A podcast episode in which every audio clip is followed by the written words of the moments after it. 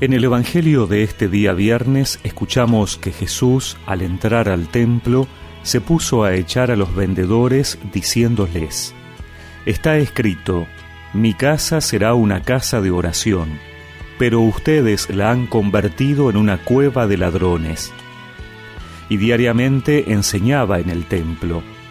Los sumos sacerdotes, los escribas y los más importantes del pueblo buscaban la forma de matarlo pero no sabían cómo hacerlo, porque todo el pueblo lo escuchaba y estaba pendiente de sus palabras.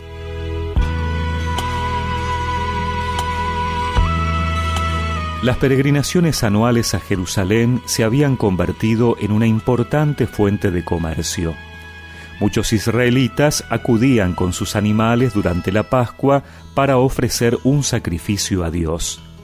El templo, a la vez, exigía que todos los aportes y transacciones se hicieran con la moneda judía, no recibían moneda extranjera. Por tal motivo, alrededor del templo, especialmente en la Plaza de los Gentiles, se había organizado un intenso comercio en torno al cambio de moneda romana por moneda judía y a la compra y venta de animales sacrificiales. Cuando Jesús llegó a Jerusalén, se dio cuenta de la deshonestidad de los cambistas, del negocio que se había montado con la piedad israelita.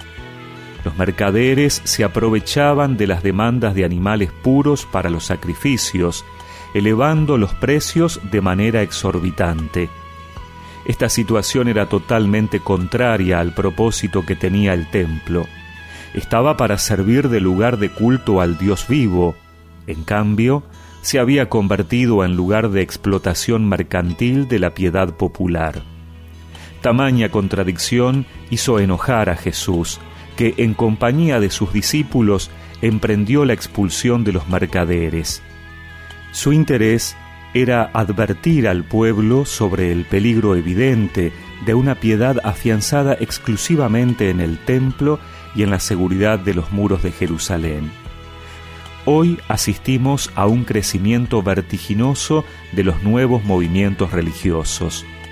No pocos de estos tienen como fin, de hecho, el comercio con la buena fe de sus adeptos.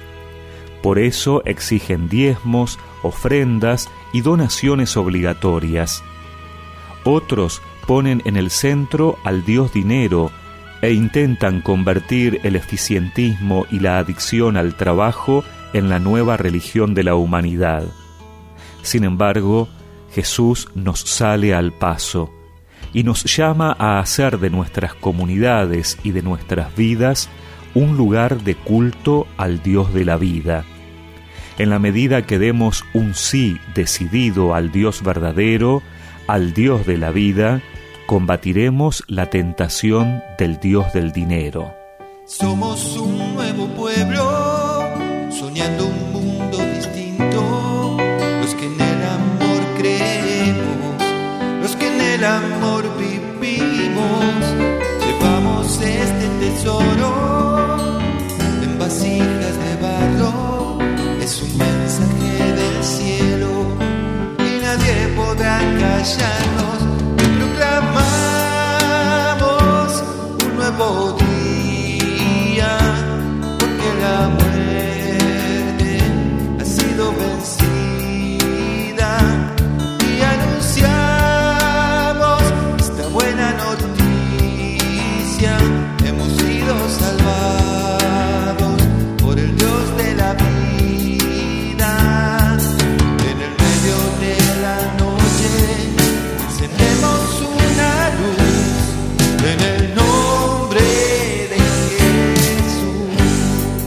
y recemos juntos esta oración.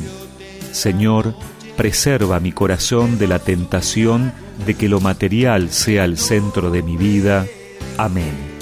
Y que la bendición de Dios Todopoderoso, del Padre, del Hijo y del Espíritu Santo los acompañe siempre.